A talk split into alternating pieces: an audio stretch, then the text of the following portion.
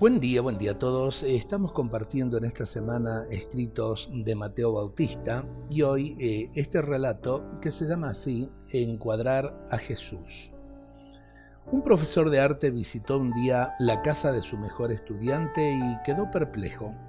Aquello parecía una galería de arte pornográfico de muy bajo calibre, pero no hizo ningún comentario. Sí, en cambio, expuso el hecho a su señora, una catequista, y le pidió alguna sugerencia. Ofrécele un cuadro religioso de tu autoría, sugirió la esposa. Al día siguiente, el profesor regaló al alumno un buen cuadro de Jesús resucitado pintado por él y muy artístico. Es mi obsequio, mi regalo para ti.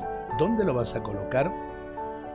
Gracias profesor, me ha hecho usted un gran honor y por supuesto lo pondré en mi propio cuarto. El alumno, muy emocionado, fue a colocarlo en una pared, pero advirtió que no pegaba bien en ningún sitio. No entonaba al lado de tanta pornografía. Por fin, quitó toda la pornografía y dejó solo el cuadro que le regaló su profesor de arte. El relato nos lleva también a nuestros corazones. A veces pretendemos eh, convivir eh, realmente con eh, pensamientos, con imágenes que nada tienen que ver con lo humano y nada tienen que ver con lo sagrado.